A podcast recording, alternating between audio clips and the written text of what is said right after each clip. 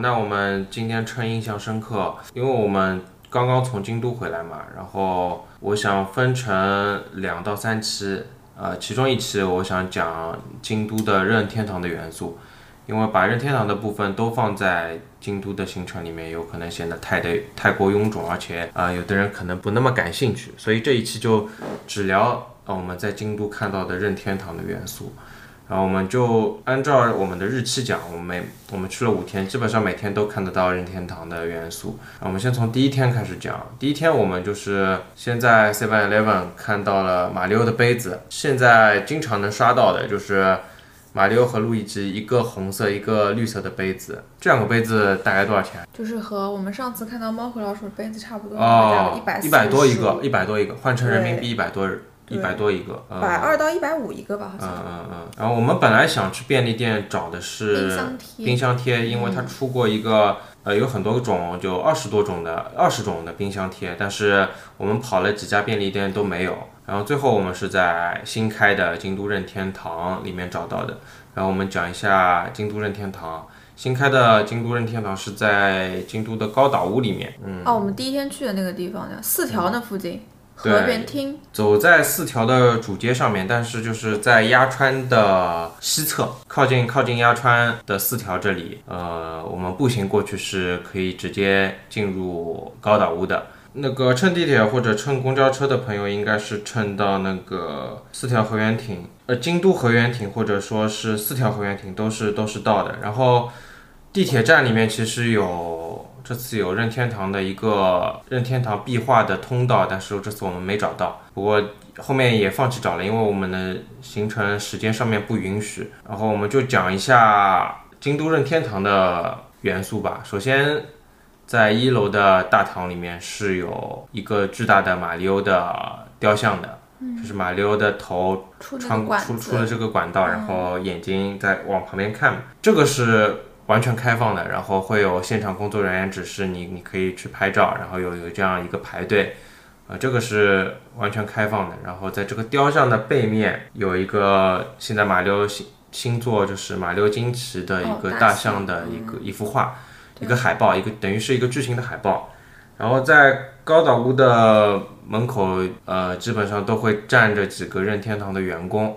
然后他手里拿着牌子，呃，意思是整理券相关的信息。然后我们先看到了一个男员工就这牌子说整理券怎么怎么样，然后一般有整理券就意味着两两个事情嘛，就是一个是整理券已经派完了，一个是现在不需要整理券。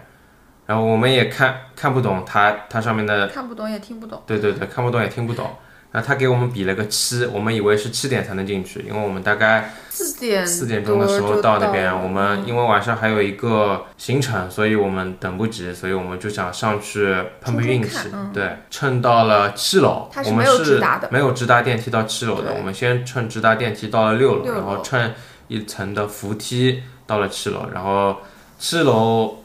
呃，很友好的就指示我们可以进去，因为我们是礼拜四工作日的下午去的，所以又是又是下午对，如果就算有整理券，这时候应该也派完了，就晚上就是可以任意进出的。如果现在去京都任天堂时间不够的朋友，建议是工作日的，甚至是工作日的下午去，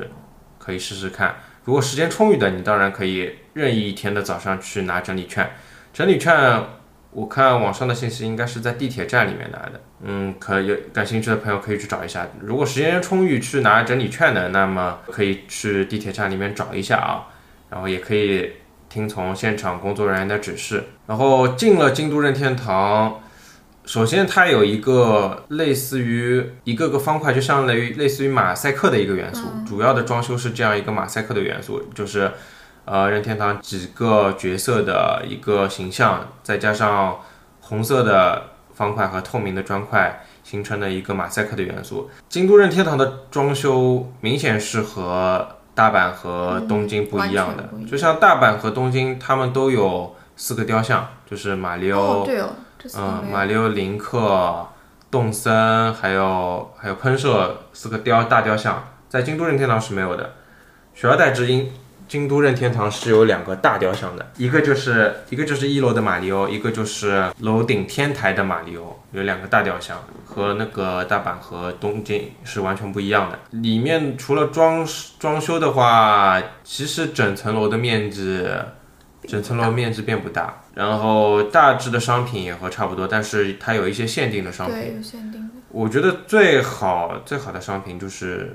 它还有另外一种冰箱贴，就是有哦，那个方块的？对方块的透明的冰箱贴，也是和呃京都任天堂的元素相关的一个一个透明的，然后上面有任天堂十个角色的冰箱贴，这个是可以整合端的。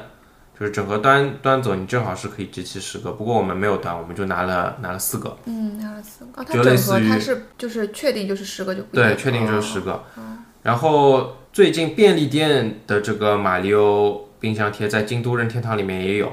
我猜想就是你在东京或者说大阪，或者说甚至于没有任天堂旗舰店的其他城市，你可以在便利店买到这样的冰箱贴，就是二十种的冰箱贴。但是在京都，你可以在京都任天堂里面直接买到，而且数量很多，柜台上面放了好几盒，你想整合端也可以，想单买也可以。但是它这个就和任天堂自己出的，不管是冰箱贴也好，盲盒也好不一样。它是比如说它全套是二十种，但是它整合端里面只有十四种，也就是说你不管端几盒，你都有概率抽不齐。对。这个就感觉不是任天堂官方出的，因为任天堂之前也出过别的冰箱贴，基本上整合端你都是可以不重复的集齐的。这个就类似于应该是和别的厂商合作的冰箱贴，可以出现在便利店。如果去京都想要收集这个冰箱贴的朋友，你我建议你就可以直接冲京都任天堂，不要去一家家的找便利店的。反正我们五天的行程里面，便利店没有一家是找到这个冰箱贴的。建议就建议直接冲这个京都任天堂。然后还有一些是限限定商品，就比如说杯子，透明的玻璃杯子，上面也是印有马赛克的。哦，还有 T 恤，对，还有还有那个京都的 T 恤，T 恤这次只有红色，红色。就 Kyoto 的任天堂 T 恤只有红色，这但是货很全，基本上像我们去大阪任天堂的时候，T 恤都被买完了。这次京都任天堂的 T 恤的货很全，这个基本上算是必买的东西。然后那个杯子其实没有之前的杯子好看，之前杯子就是马里奥、林克几个人排队走的嘛，这次就是马赛马赛克，然后只有玻璃杯的上半部分有，下半部分是空的，就感觉就感觉是那种有点印上去的，很草率的那种样子。然后还有一些袋子，最那个火的那个透明的，完全透明的那个任天堂的哦，半袋子透明的那个半透明的袋子嗯没有了。这个直接就卖断货了。对，其他都有。对，其他那种小的小的角色的那种袋子都有。但是这个上来直接就卖断货了，呃，我我最期待的东西啊，因为它颜色很素嘛，你完全日常拎着也没有问题，呃，这个这个就没有了。还有一些限定商品，基本上就这些了，就就出了几个限定商品嘛，数量不多。嗯，对的。然后还有一个板栗仔的板栗仔的椅子，板栗仔的小椅子，我们在那边也看到现货了，但是因为太大了，体积太大了，最后也是没有买。呃，这个应该是刚刚公布的那个周边，但是没想到京都任天堂里面已经有了。如果住在日本周边的可以考虑这个凳子，我是非常喜欢这个凳子，不过上面也没有标价牌，我们也看不到价格。嗯也忘记忘记这个价格了。选完商品以后，你就可以去买单，买完单以后，你就直接往里面走。你可以，因为那个去天台屋顶天台的电梯是在店内的，嗯店内的，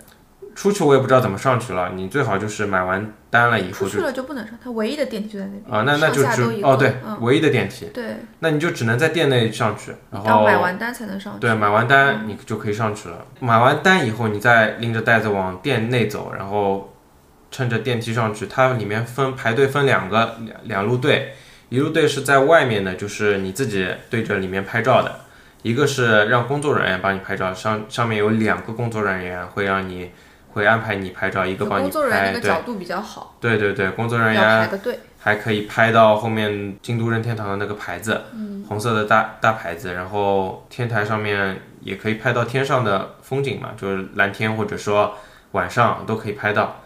这个整体来说，你只要不管是拿整理券还是直接进去，你只要进去了，整体的体验是非常好的。那边支持支付宝啊，没有反现金，啊我们是付的现金。现金或者刷卡，反正支付只有宝不支持 Visa 和那个然后也也没有退税这种事情。对，或者说退税有也也退不了多少，反正一般来说是不会去弄退税这点事情的啊。这样京都任天堂我们就说完了，基本上就这点内容。好像我们这次就对冰箱贴特别喜欢，其他的没什么特别的感觉，想买的那个袋子没买到，对我们基本上那一袋子东西除了一件 T 恤，全是冰箱贴，全是冰箱贴，因为因为我们本身就爱冰箱贴，然后再加上这是新出的两款冰箱贴，大阪其他的大阪和东京基本上都没买到都。是开了我们就去的，对都都买想买的都买得到。对，然后这样京都任天堂就就讲完了，接下来讲一下现在塞尔达和 BOSS 咖啡就是联名出了一个咖啡罐，上面印了塞尔达的头像嘛，也有也有林克的头像，那个盖农的头像，还有勇者吗？我叫不出名字的呀。反正就四个四个能力，其中呢有有三位是印在那个咖啡的那个罐头上的，但是很少一个 logo，就是就就有点不起眼。就完全是头像，就仅仅是头像，可能可以抽到盖农和那个 BOSS 咖啡的那那件外套吧。不过对于国内的人来讲，这个抽奖这种事情基本上不太不太现实嘛。这咖啡我们就拍了张照就走了，嗯，然后第一天就基本上就这样，第二天我们就一句话，我们在便利店看到了马里奥惊奇的联名的薯片，就上面各种任任天堂的角色都有，但其中最重要的就是有大象马里奥的，说明它是很新的商品。就刚出这个马里奥惊奇，就直接上了那个就那个薯片的罐头上面，然游后戏已经出了是吗？对已经出了，不过我们没时间玩嘛，应该就就上个月出的，十月二十号出的，还没有时间玩。第二天就这样，第三天我们是去了京都漫画博物馆，然后我们在一层楼里面看到漫画家的手模，就每个漫画家他的手还有握着一支笔，把他们的手做成了模型，做摆在摆在橱窗里面，那里面是不允许拍照的。然后我们就看每个漫画家的名字，看啊看啊看啊看，看到宫崎骏，然后再就是哎宫本茂，我的天！然后宫本茂这个手很特别，他是没有笔的，因为他其实严格来说不是漫画家嘛，他是一个游戏制作者，所所以就感觉任天堂还是很很乐于帮助本地这个京都去发展的，不管是本地的那个便利店里面的各种品牌的零食啊，还是甚至于漫画博物馆啊，都有他们看得到他们的元素。然后还看到了一个塞尔达，就是有一个手模是击川明击川明辉的呃手模，它背后画着一个塞尔达嘛。当时我不是很懂，后来我回来查了一下，就是他是出过塞尔达传说的漫画，画过塞尔达传说的漫画，然后也在这个京都博物馆办过展。然后基本上京都漫画博物馆里面的呃任天堂的元素就是这样。然后在晚上我们去是叫横商书店吧，我忘记了，还是上横书店。很上吧？反正是一个非常大型的书店，应该也是连锁书店。对，就其实我们路过了一下，嗯没什么事情就进去逛了一圈。然后我们淘到了任天堂的杂志，应该叫任天堂 Dream 啊、Nintendo Dream。然后这个杂志国内经常刷新闻可以看到，但是国内基本上是没什么渠道买的，也没有人会带这这么小众的东西。很高兴就淘到了这本杂志，然后里面是封面就是还没看，还没看。就封面就是大象马里奥，就是任天马里奥惊奇的元素。然后我们竟然还在书店里面淘到了塞尔达星星，就红色星星的那个灯。我一直以为应该可能一番赏也会有，但是我竟然在书店里面淘到了这个星星的灯，它就像它就是个夜灯吗？对的对的，哦，我们还没拆。对，就像它就像做成一本书一样放在书店里面，蛮有意思的，我就直接买了。基本上第三天就这样，第四第四天我们就非常重要，我们先去了任天堂现在的大楼，就坐到坐坐地铁坐到七条八条附近，嗯，反正跟着导航走嘛，到任天堂大楼拍了个照片，就这个基本上。对，任天堂的粉丝基本上都会去打卡的一个地方，然后就就周围也没有什么东西的，就可以说什么都没有，连周围大概五十米竟然还可以看到农地，就基本上很算算一个新兴产业的那种比较偏的地方吧，算算近郊吧，近郊吧，然后有一些公司的大楼在里面。然后在门口拍了张照片就，就要马上走了，因为周围什么东西都没有，没有什么好逛的。可能有几家饭店，但是也基本上也不会在这里吃。去了七条，肯定如果吃饭的话，肯定回到回到京都站的嘛。然后上午我们就去大楼打了个卡，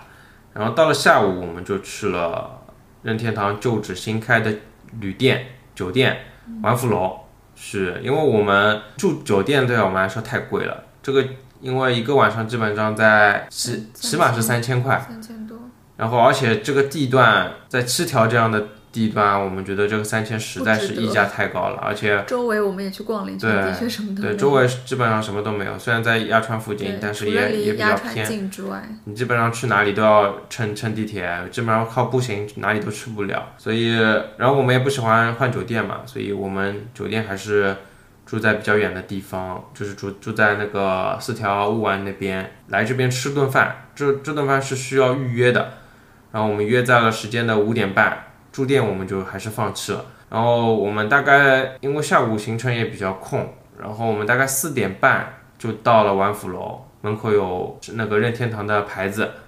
然后进去就看到一只鸟，因为我们前面在鸭川上面也看到很多大鸟呃野鸟、大鸟在那边，然后进去就明显感觉到这个这个鸟肯定是当地在鸭川附近飞的鸟，但具体什么鸟我们也不知道。反正，在鸭川里面你也可以看到很大的白色的野鸟站在河中央，就感觉这就是京都本地的文化啊。呃，进去了前台就招待我们。然后我们表明来意，就是我们是来吃饭的，然后他就招待我们，呃服务真的很好。我们只是吃饭，我们也不是旅客，嗯，我们不，我们也不是住客，他就带我们到应该算接待室吧，休息室，休息室对对对沙发上坐好，然后帮我们泡好茶，然后让我们在里面等，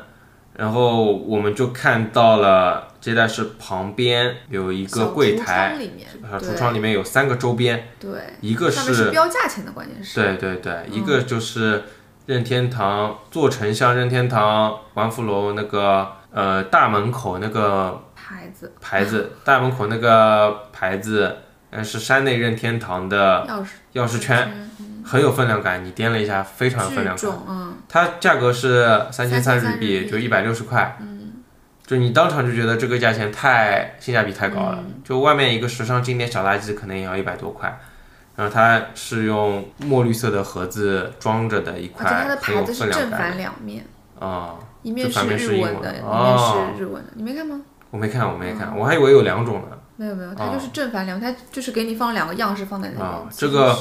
这个非常有意义。然后第二个周边是任天堂的明信片，八百日元，我们没买，因为明信片这东西我们不太收集嘛，里面有一些玩福楼的照片。第三个，我刚开始以为是八千，可能是像长得像一副扑克牌，有一张大的牌，后来我仔细看了一下是八万，然后再仔细看里面的说明，它就是其实是在酒店住一晚这样一个券，里面包含了早饭、中饭、晚饭。而且我们一开始想买这个钥匙圈的时候，那个人说他是他是指给仅仅客，对仅仅给住客对，来买的，我们是不能买的，所以我们也放弃了嘛，就坐在坐在沙发上面休息一会儿，喝口茶，然后我也把那个橱柜里面的杂志翻翻开来看看，有安藤忠雄的杂杂志，安藤忠雄是日本比较有名的建筑家，丸福楼也是他设计的嘛，我就把杂志翻开，翻刚刚翻开没多久，呃，前台就跑过来跟我们说，他可以对，允示意了一许让我们下别人，应该是，对对对，他请示了一下，可以让我们买一个，但仅仅只能买一个。对，呃，买一个钥匙圈，然后我们就很开心，马上掏钱了。我还因为我刚开始没有看到那个牌是八万，我以为是八千，我说我可以买这些所有的周边吗？他说呃，他他也没有明确答复，嗯他就回去他就回去拿了。然后他一走，我就一看标价，哎呦八万，我想算了啊，这不可能的。他再过来，我觉得他是说不定是可以买的。嗯，然后我说我我只买这个钥匙圈，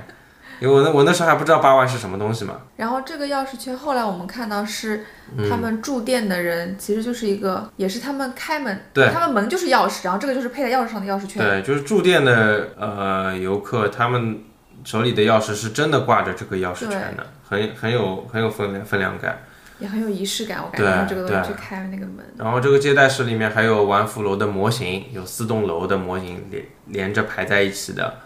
还有一些装饰，还有一个一个吧台，基本杂志基本上就这样了。然后我们实在坐不住了，在会客室里面坐一个小时肯定是坐不住的，我们就问他能不能去参观一下。然后他非常友好的说当然可以，然后我们就去美幢楼基本上参观了一下，里面嗯一共就三层，对，里面有一些有一些相框，里面放着任天堂以前做的牌，有有一些任天堂的早期做过的东西，有一些早期的图片。然后基本上每幢楼的两楼都是一个类似于小露台。是沙发，哦，沙发。哦，三楼是露对台，对，一个一个沙发或者说没有沙发，然后有一扇窗，你可以坐着看着外面的风景，然后窗台上面会放几本书，嗯，然后有的就是两楼也是什么东西都没有，你可以在窗口眺望一下。走到三楼基本上都有一个窗台，然后你这个窗台推门出去以后回头看，你会看到任天堂三个字。在在你的头顶上，窗口眺望出去就是就是整个东山区，呃，这个风景真的很好，你可以看到连绵不绝的山，风景真的很好。就是眺望出去应该就是鸭川，但是其实看不太到牙川，被前面的建筑物挡住了。而且它其实这样房间也不多哦，因为它一层好像就两个房间，它应该是十二个或者十六个房间。哦，那差不多，对，好像是不多，对，然后我们回到第一幢楼，第一幢建筑物，它的两楼其实是有一个图书馆的。的，但是我上去了以后，他说你需要输入密码，密码应该是只有住客才会得到的密码。然后里面网上照片也有很多啊，里面有很多任天堂的书。呃其实你没有碰到服务员，你应该可以问他一下你能不能进。但这你上去个我脸皮也没那么 厚。你上去的时候没有人对，然后有人呢，啊有人呢有一个服务员也走上楼了，哦但是我在门口，他也没有。哦，想让你进去的样子。但是任天堂也一般不会做这个事情，他不会降低自己的门槛。哦，给我们这钥匙圈，我觉得已经是奇迹了。里面还应该有一些任天堂早期游戏机的，模型对，应该应该就是游戏机，也不是模型，就放在里哦面展示的。不过网上照片很多啊，我觉得进不进去对我来说也不重要了，因为已经已经感受到很多了嘛。然后基本上我们在一楼走的时候，啊、有工作人员在里面也会友好的跟我们打招呼，然后也有一些有一些展示的小的元素。反正不管怎么样，你不哪怕不住预定一顿饭进去你都可以参观到嘛，也是非常非常建议大家去约定约一顿饭的，不一定要住店。接下来我们就吃吃晚餐了。我现在看一下啊，它里面就可能有三个餐厅，一个是我们走的经过的哦，有一家早餐店，早饭对吃早饭的地应该还有一个类似于酒吧的吧台的东西。嗯。哦，然后还有我们吃晚饭的一圈，就是类似于也是也是吧台，嗯，有一点像，其实是有点像怀石料理的吧台，对吧？它它在里面有一个其实有点中西结合的那对，里面有一个岛台，给你一道道上菜，给周围一圈客人上菜，其实是有点怀石料理那种感觉的。然后我们到了时间就进去吃了。嗯，之前我预约的时候其实有三个套餐，一个是九千九千五百，就是一个人四百的套餐，它是纯料理。嗯，然后你在那边也可以点酒。然后一个是我预约的时候用用的机翻哦，我它是那种五种料理搭配。这个时候那时候预约的时候其实搞不懂这是什么东西的，我看其实网上这方面的信息也没有。然后最高的呃五种搭配的是一万三千的套餐，最高档的套餐是一万五千。然后这个是酒水畅饮的套餐，然后我们过去看到酒水单了以后，我们就明白了这套餐的意义，就是你也可以，它有它有就是所有人的食物是一样的。对所有不管你点什么套餐，你吃的东西都是一样的。我刚开始以为他吃的东西，我当中那档套餐可能是给你多一一两道菜什么的，但是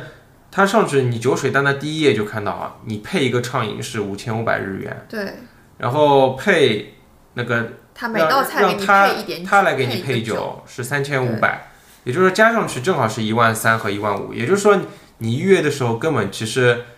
不用考虑套餐，甚至说你都订九千五的套餐就对你。到时候过来想怎么喝就在你过去看你当天的状态，想怎么喝就怎么喝。然后你自己点酒水的话，它里面其实只有七种酒还是六种酒，不止吧，八种酒，顶多八种酒。到，十吧，八种八到十种酒。嗯。就大概是干白两种，干红两种，还有一个橘子红酒，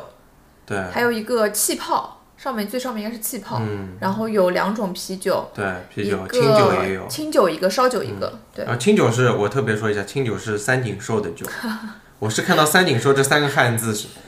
选的这个酒，我本来以为上面会看到三井寿，没想到只是瓶盖上有一个小小的 logo。然后你那个酒是啤酒柚子，五啊，柚子啤啤酒，外面也基本上喝不到这种这种调味的酒。然后他们别的别的那个游客还喝了，比如说干白干红，也有点饮料的，橙汁的。就是它所有的酒价钱都是一千二一杯，然后所有的软饮都是八百日币都是八百。一杯。对，酒其实和外面酒店不一样，因为正常来讲，你你想这种饭店的酒，就是比如说高浓度的酒，然后你畅饮也喝不了多少。但是它其实呃没有，首先没有烈烈酒，对，然后不管你干白干红，然后其实量也不多，但是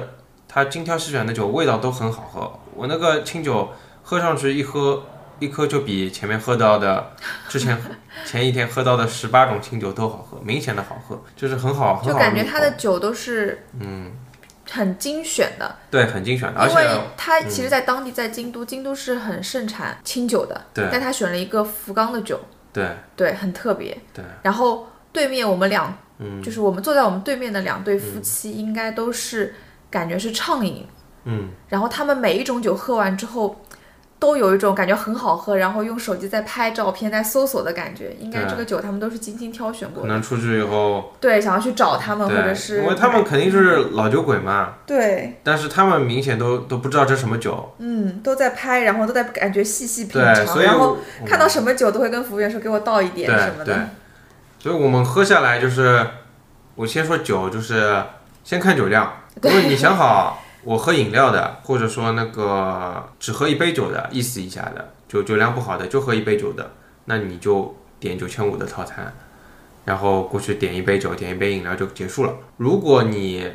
你的酒量在能喝五杯，五杯左右，你就点配对，让他给你配酒，有五杯酒，那这样体验也是不错的。因为五杯它三千五的话，嗯，就还可以，它就是七百对块钱一杯，对你正常点的话要要五千多呢，对，要六千，一千二一杯，对对对要，六要，要六千要六千，那你这个以三千五的价格买买五杯酒肯定是划算的，对，除非你有自信，你可以超喝超喝超过五杯，酒，甚至于千五更多。也是很超值的，对，那你就选畅饮，对，嗯，基本上就这样一个建议。然后我们讲讲每一道菜吧，它整体的这个整体这样的体验，这样的它其实应该算创意料理，嗯，偏也不日式，也不法式，也对不对 说不清，偏日法餐，但也不是完全法餐的创意料理。看网上别人吃饭的套餐的图片，它也是应该是根据食材季节的不同，它每个季节套餐都会换。然后我们讲一下我们现在的套餐，我们一共是菜单上一共是七道菜。嗯，第一道菜是你还有印象吗？炸土豆，嗯，很特别，上来先给你这种偏油的东西，很特别，就明显就是只有注重喝酒的套餐才会给你上来一个偏油的东西，然后让你垫垫肚子的，就明。然后它这个炸土豆非常特别，它里面有很多海苔碎，它是下面铺了一层海苔碎，对。然后放放了一个炸土豆球，然后土豆球上面是两小片很薄的黄油。对，然后我还一转眼我说黄油没了，我还以为你把我黄油吃掉了。对黄油会化在，对，而且一转眼就没有。而且因为它是一个黑色的盘子，我吃到最后一口土豆，我才发现有我才发现上面有海带，海带粒，然后再用那个最小的一口土豆蘸了很多的海苔，然后一口吃掉，哎呀，蛮很好吃，很好吃。这个这个这种搭配就不可能难吃，又是油又是黄油，又是土豆又是海苔，这种搭配不可能难吃嘛。然后第二道是蔬菜水果，然后它不像你给你一盆草，它很精致，对，它关键是嗯。它色拉没有给你草 对，它给你的是水果，两片梨，三三四片梨有的，然后三四片黄瓜，三四个半个的那个葡萄，然后两个葡萄，两片梨，两个黄瓜。真的吗？这么点吗？对，只有六片东西，只有六片东西。我总感觉黄瓜吃了好好几片，嗯，反正就差不多这样数量的都是绿色的东西，然后它弄了一点盐和弄了一点青柠，不是，啊是青柠皮，青柠皮啊，对，反正就它这个。水果肯定是腌好的，嗯，就是处理过的，对然后在上来前撒了一点盐和一点那个青柠皮，对，就小青柠皮很好吃吃得到水果的甜，还有就是它这道菜呢又酸又甜又咸，但是很好吃。很好吃，很很清口，很清口。对，然后第三道菜是什么？你还记得吗？第三道菜哦，煎烤三文鱼，哦，加生洋葱、腌洋葱和一个腌番茄，腌小番茄，小番茄当中还有一片南瓜。还有一片烤南瓜，对，夹在两片鱼当中的。我上来一口吃下这块鱼肉，哎呦，太香了！我太喜欢这个这个鱼肉了。然后这两块鱼肉绝对是最好吃，南瓜和洋葱上面那点生洋葱，连我这种爱吃洋葱的人也有点受不了。下面的它其实要给那个辣的嗯，对，辣的滋味，应该就你一定要包着鱼肉一起吃进去，对对对，一不然定要空口是吃不进去的。嗯然后下面的酱的洋葱还可以，我是可以接受的。啊，南瓜和番茄也就这样，也就就很正常的口味，都是基本上是来衬托这块鱼肉的，这两两大块鱼肉的。这这鱼肉吃下去太满足了。这基本上第三道菜，第四道菜是是那个汤吗？牛肉粒，哦，对，牛肉粒，嗯嗯嗯，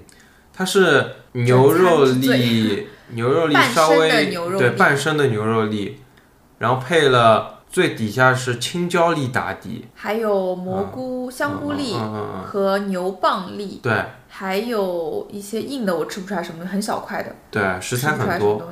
然后基本上这也是一道凉菜，虽然然后它也是酸口的，对也是酸口的，就是前面一道鱼吃完之后有油腻的感觉，它就给你道酸口的菜，嗯嗯，很有意思。平衡一下，那个酸很好这第。四道又是牛肉，就本来以为会是一道大菜，没想到也是一道是冷菜，酸酸的酸冷菜。酸的，有点对深深的青椒，这味道绝了，有点酸酸，有点辣辣的，对，对，绝然。后第五道算是主你爱的汤，对，奶油浓汤，海鲜，然后下面是一个像那种欧包，然后欧式面包里面包着海鲜，大虾，对，然后包着鱿鱼，鱿鱼，还有什么？就扇贝类的吧，嗯当中还有一点有的没的的。然后这时候会给你刀叉做餐具，把它切开来，然后里面的虾都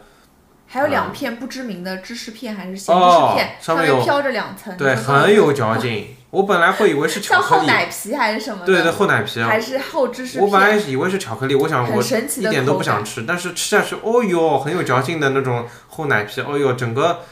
整个奶油汤又鲜又香，而且那个奶油不腻，嗯就是我是个不吃奶的人，嗯这个奶油嗯汤真的是一点都不腻，对它是纯的，就是那种嗯像牛奶烧开的那个味道，那种奶味，对，不是一点都不腻，然后又，鲜，本来本来这种奶油浓汤又鲜，还里面还有海鲜，对，然后你然后又配有这种又是面包又是厚奶片，又是这种虾的嚼劲在嘴里，你就感觉越嚼越鲜，越嚼越鲜。哦哟，这道是我最喜欢的一道菜。把汤都喝完了。啊，我把汤都喝完了，我就拿着勺子，因为不可能端起来喝，那个盆子很大很大，这道菜是最大的一个盆子，对，就像就像脸盆一样，小小一点的脸盆一样，你不可能端起来喝，就拿勺子硬是一勺一勺的把这件汤都喝完了。哦哟，这个太喜欢了。然后第六道菜就是面，哦意大利番茄意大利面，就番茄你上上面没有一块肉一粒菜，就是这纯的。个我们有一点不懂，番茄配很硬的意大利面，纯粹就是填饱你的，对，面很有嚼劲，就很硬很硬的硬面。然后这都没什么好说的，基本上就是让你吃饱的。最后就是甜品。甜品，它是嗯，下面一层小饼干，对。再抹茶冰激凌，再倒了一点奶油的那个他打的奶泡打还是什么东西？蛋清的奶泡，对，还奶泡在上在上面再撒坚果粒，坚果粒，对，你用勺子从上到下挖下嗯口感去，很丰富，每一层都挖到。就你你从你从最上面的坚果粒是脆的嘛，对，咬下去，而且它的那个冰激凌其实是甜的，偏甜的，对但是它因为其他东西味道是淡的，对，所以就综综合掉了。就从上面最脆的坚果粒咬下去，然后咬到奶泡的口感又不一样，咬到冰淇淋的口感又不一样，再咬回去又是脆的饼干，饼干，就你感觉，哎呦，就连连口感都是给你首尾呼应的这种感觉，然后味道嘛又又好，又是抹茶这种又不是很腻的东西，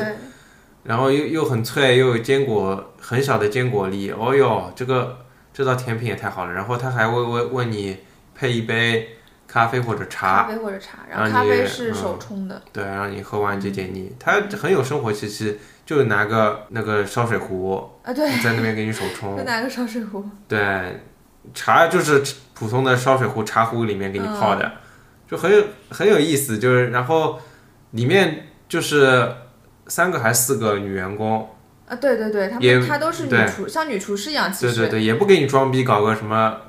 外国大厨来，对就是对。对，就三四位，很舒服，感对，很舒服，真的很舒服。然后什么事干什么事情都是在你前面，就看你看着他弄的。对，然后我和我们一起吃饭的有当地的日本过来的，也肯定有的肯定是年年轻人慕名来嗯。任天堂，那种老酒鬼肯定不是任天堂玩家呀，嗯。这个明显就是来喝酒的，对，也有就肯定是被这纯粹的被这个被这个料理被这个酒酒的品味吸引过来的，因为它里面你其实当当做吃饭当做餐厅的话，你看不到任何任天堂的元素。啊对，就就你可以把它当做一家很好的、很有特色的餐厅，然后也有外国游客，外国游客肯定是冲着任天堂来的嘛，对明显三三个女性游客，，嗯。肯定欧美的女性游客肯定是冲着任天堂来的，也有女儿带着妈妈来的，对就喝一杯果汁，对，就也可能是女女儿之前自己来觉得体验不错，对对对，然后觉得吃就就吃饭来说体验都不错，嗯。就带着妈妈来了，就然后吃完饭，服务员会带着你到大堂去买单，嗯，然后就就这样买个单，他还要，然后大堂的服务员接待以后还会给你柜式服务，给你找找嗯找个钱，对，呃，整体的体验真的非常好。如果任天堂粉丝过来，我非常建议你不管住不住店，你要吃一顿饭。然后住店其实我看了一下，后来看了一下淡季，嗯，其实两千一晚是住得到的。啊，然后两千一晚的这个这个时间点，你如果选最贵的，大概四千一晚，嗯，它其实有一个套餐，四千块包早中晚餐各一顿，一破三十，嗯，就相当于那张门口那张周边那张券八，万块钱，八万块钱，就基本上这个价格。就等于你买了这个券，嗯。你可能可以在任意时间段来住这个酒店，就是四千块钱，对对对对对就不分淡旺季，可能就是，但是你要过能过来买这张券，对，然后要要约到时间，嗯，然后我们看网上的图片，最好的套房里面是有私汤的，哦，一个很好看的私，很很很有意思的私汤，很好看的私汤。然后基本上玩富楼的内容就这点，然后最后一天我们就呃在大回到大阪的奥特莱斯里面，没想到也看到了很多马里奥的拍照打卡点，也仅仅只有几个拍照打卡点，就像马里奥的水管。马里奥的砖块，砖块就是一张图片，然后马里奥的喷泉上面有印了一点马里奥的放了一点马里奥的牌子，就仅仅是这样，还有那个小椅子，你有没有看到？在有个角落里有小朋友玩的，就砖块的椅子，对吧？还有那那个虫，那个虫应该不是任天堂的东西，那个虫可能是是马里奥里面的东西，还有炸弹兵呢。是吧？嗯，在一个小角落里，在一个啊、就是感觉给小朋友玩的，像小椅子还是那种摇的东西，嗯在一个对，自动贩卖机旁边，很小一小块，有三个大概。所以从这个就能看出来，而且我们没有逛完，可能还有。嗯，嗯，嗯，我们因为很急急吼吼的在逛那个。虽然这里面没有一点任天堂的商业在里面，但是放了那么多打卡点，就可以看出任天堂还是一家很有社会责任感的公司。就政府跟任天堂说，我要发展大阪奥特莱斯，让过来的小朋友有点东西玩，拍拍照什么的，让游客有点打卡的地方。任天堂说好，我我给你搞点打卡的点，虽然我没有任何一家店开在里面，但是我给你搞这点东西。不管京都的很多角落，你都可以看到任天堂的元素。很多私人的小店里面也可以看到任天堂的摆件在里面。就比如说，我们看到有一家专门卖贴纸的店，就贴贴纸店门口就有一个大型的马里奥背着吉他。哦。哦比如说，对，很多老店里面就摆着任马里奥的雕像，就给人的感觉真的很好。任天堂生长在京都，也帮助京都一起一起成长。整体的这次游玩京都，我没想到也也聊了那么长时间，就感觉京都这个城市真的和任天堂有千丝万缕的关系嘛。如果是任天堂的粉丝，非常推荐大家来京都玩一玩，然后推荐大家去。玩福楼，玩福楼，起码是吃顿饭，喝个小酒，然后住不住店再看嘛。因为旺季的时候，一个晚上有可能要到六七千，那确实对我们来说价格是有点贵了。而且它还没有电梯，哦，对，没有电梯到，你 这虽然只个，有三层，但它没有电梯。对你，你如果是后行程的后面几天箱子装满的，从那么高的地方拎下来是蛮累的。它有一个电梯，但我觉得是现在想想装饰。我现在想想会不会只让箱子送运哦，那我？不知道，反正它那个对巨小啊，对对对，巨小巨小巨小。反正有一个电梯也不知道能不能用啊，反正我这啊、有点像装饰，基本上有可能是要自己提着箱子上上下下楼的。那么今天就这样，然后下一期我可能会把，因为今天把令真天堂的元素都聊完了嘛，接下来有可能会讲一讲我们这次京都游的行程，不知道一期能不能讲完。那么、呃今天就这样，谢谢大家收听。如果有你的想法，也可以欢迎留言。那么今天就这样，再见。